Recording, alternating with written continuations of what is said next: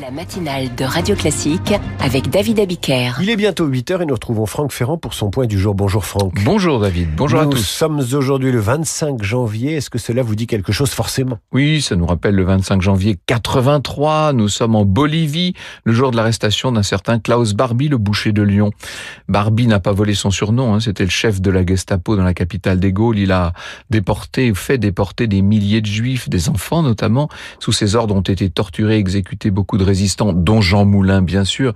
Et depuis la fin de la guerre, il était recherché, il avait été condamné deux fois par contumace. Alors comment a-t-il été retrouvé? Ah, alors ce sont Serge et Beate Klarsfeld, les chasseurs de nazis, qui ont repéré sa trace en 1971. Il était caché donc en, en Bolivie sous le nom de Klaus Altmann. Euh, il avait refait complètement sa vie. Il a nié être Barbie quand on l'a interrogé. Il niait même le fait de connaître le français. Or, il va être interviewé par le journaliste Ladislas de Hoyos, qui le piège en lui posant une question en français. Et Barbie répond certes en allemand, mais visiblement il a très bien compris la question posée en français. On est là en 72.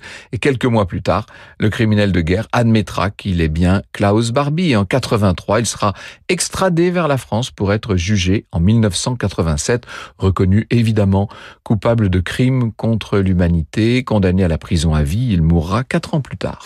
Un des plus grands scoops de Ladislas des Hoyos. Oh, oui, le plus grand. Le plus grand. Franck Ferrand, euh, on vous retrouve euh, tout à l'heure.